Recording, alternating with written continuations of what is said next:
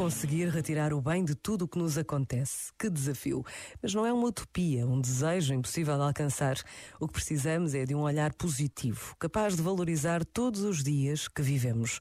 Estar atento aos mais novos e aos mais velhos, ser capaz de trabalhar de outra forma, de ser útil à família e aos colegas, ser capaz de pequenos ou grandes sacrifícios em nome de um bem maior. Por vezes, basta a pausa de um minuto para nos decidirmos a fazer algo. Pensa nisto e boa noite.